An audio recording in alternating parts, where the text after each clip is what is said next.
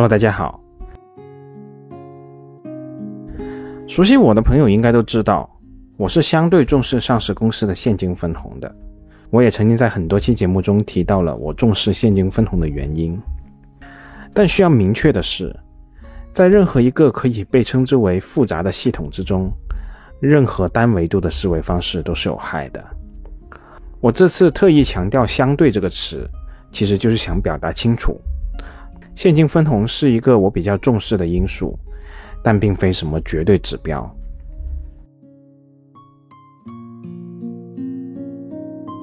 而在这背后隐含的逻辑是，我去投资这么一家上市公司，它是成熟行业里的优势企业，公司经营稳健，而经营稳健的公司，每年的业绩和现金流都是比较稳定的，每年可以创造大量的自由现金流。而成熟行业里面的成熟企业，一般也不会有太多突发性的扩张需求，每年的自然现金流足以支撑日常的更新维护和产能的扩张。在这样的背景下，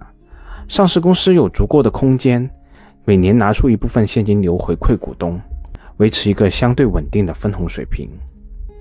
而我们作为投资者持有这家公司的股票，我们可能的收益可以大致分成两部分。一部分是每年可以获得基本稳定的股息收益，这从某种意义上可以看作是有安全边际的保底收益。在这个基础上，再享受成长带来的权益增长收益。也就是说，我这其实只是一种偏好。我们中小投资者的收益无外乎就来自于股息与增长这两块。我更希望投资那些有保底收益的公司，而并不希望把全村的希望寄托在公司的增长之上。当然了，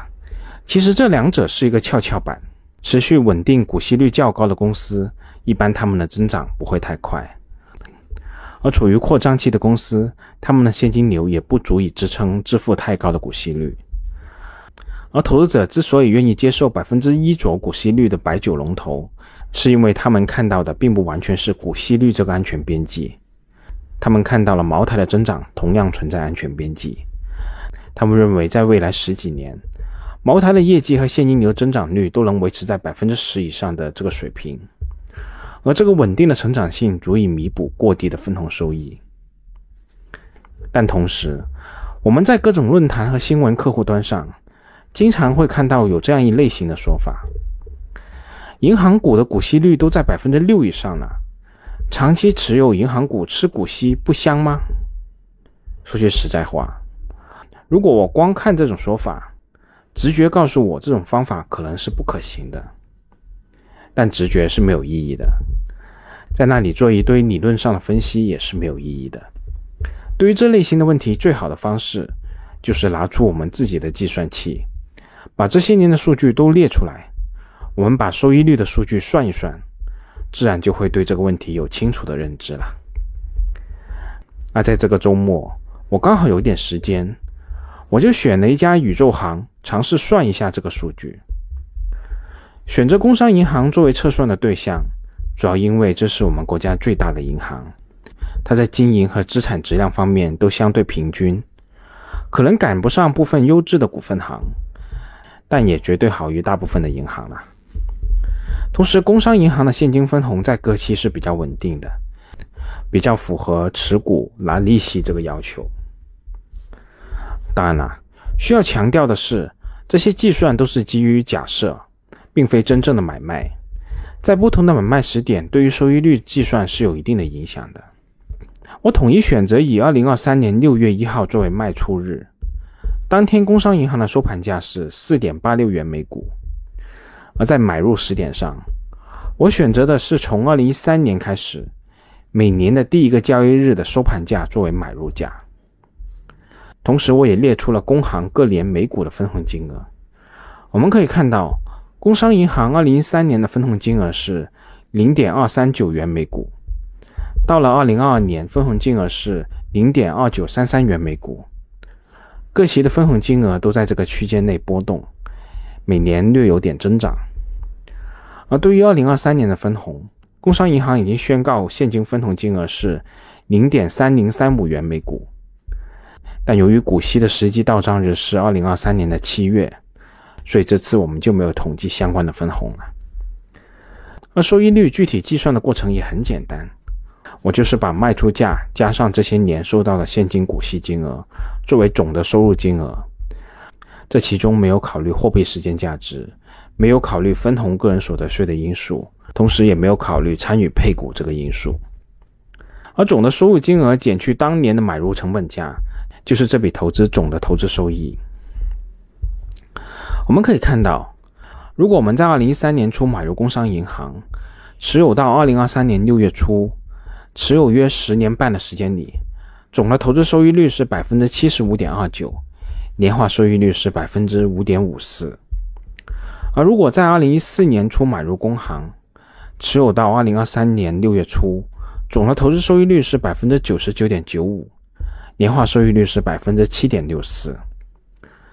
在二零一五年初买入，总的投资收益率是百分之三十六点二九，年化收益率是百分之三点七五。二零一六年初买入，总的投资收益率是百分之四十九点二四，年化收益率是百分之五点五五。二零一七年初买入，总的投资收益率是百分之四十四点六五，年化的投资收益率是百分之五点九三。在二零一八年初买入工行。总的投资收益率是负的百分之零点一一，年化收益率是负的百分之零点零二。如果在二零一九年初买入，总的投资收益率是百分之十四点零九，年化收益率是百分之三点零三。而如果在二零二零年初买入工行，总的投资收益率是负的百分之四点八二，年化收益率是负的百分之一点四四。在二零二一年初买入。总的投资收益率是百分之八点一七，年化是百分之三点三二。在二零二二年初买入，总的投资收益率是百分之十点三五，年化收益率是百分之七点二六。我们以这十年来各年年化的收益率平均数来看，各期年化收益率的平均数是百分之四点零六。如果从理论上来说，这个收益率水平是明显高于目前的无风险收益率的。目前我们能找到低风险的银行理财产品，又或者说货币市场基金的收益率约为百分之二左右。那么我们持有工行可以获得两倍左右的无风险收益率。但需要指出的是，如果我们在二零一八年初或者说二零二零年初买入工行，持有到现在依然是亏损的状态。其中，二零一八年属于买入价格过高，当天买入工行的价格是六点一八元每股。当天工行的市盈率约为七点七倍，市净率约为一点一倍。相比较，二零二三年六月初，工行的市盈率约为四点八倍，十年平均的市盈率约为五点一八倍，市净率是零点五四倍，十年平均的市净率约为零点六一倍。从这个角度来观察，二零一八年初工行的买入价格确实有点高了。而其实，二零二零年同样是这个道理，买入的价格高了，持有到现在不仅没挣钱，甚至仍然是亏损的状态。此外，工行在二零一零年进行了一次配股，每十股获配零点四五股。如果当时我们不拿出资金参与配股的话，同样也会在一定程度上摊薄了权益，也可能会导致出现亏损的状态。简单总结一下这次模拟计算的结果吧，实际结果是。如果我们长期持有银行股获取股息，是可以大概率获得略高于理财产品的收益的，但确实也就仅此而已了。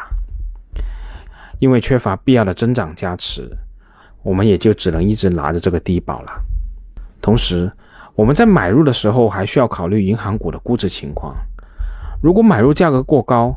同样可能出现较长时期内持续亏损的情况。而对于我本人而言，这样一笔十年都没有办法收回成本的投资，我个人确实兴趣不是非常大。而这样一个年化百分之四左右的收益率，我只要分散持有一些债券基金，大概率就能取得这个收益率了。我又何必来折腾什么银行股呢？是的，我今天就是给大家举了个反例，但并不代表我认为现金股息就不重要了。甚至我可以说，在往后的一段时间里。现金股息这个因素将会越来越重要。在过去十年，我们的经济即使算不上黄金十年，那怎么说也还是白银十年。但无论如何，我们也逃不过均值回归的规律。在整体经济增速下滑，成长性行业和成长性企业的数量和占比必然都会下跌。而在经济增速下降的过程中，相关部门可能会出台一些刺激经济的产业政策，某些产业会出现短期的爆发性需求，就会造成短期利润暴增的成长性。但这些少数的投资机会会吸引大量的资金进入，产能很快就过剩。引发价格战和企业利润的下降，成长性如昙花一现。从投资的角度来看，这些完全可以称之为伪成长性的机会。而真正的成长性的公司越来越少，和大量的伪成长机会，将会导致成长股投资日趋困难。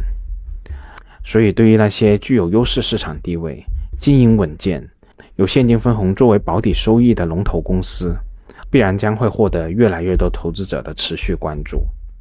好了，本周就这么多，我们下次再见吧。节目仅作为我个人投资的记录，所谈及的投资标的不涉及任何形式的推荐，请独立思考并自担风险。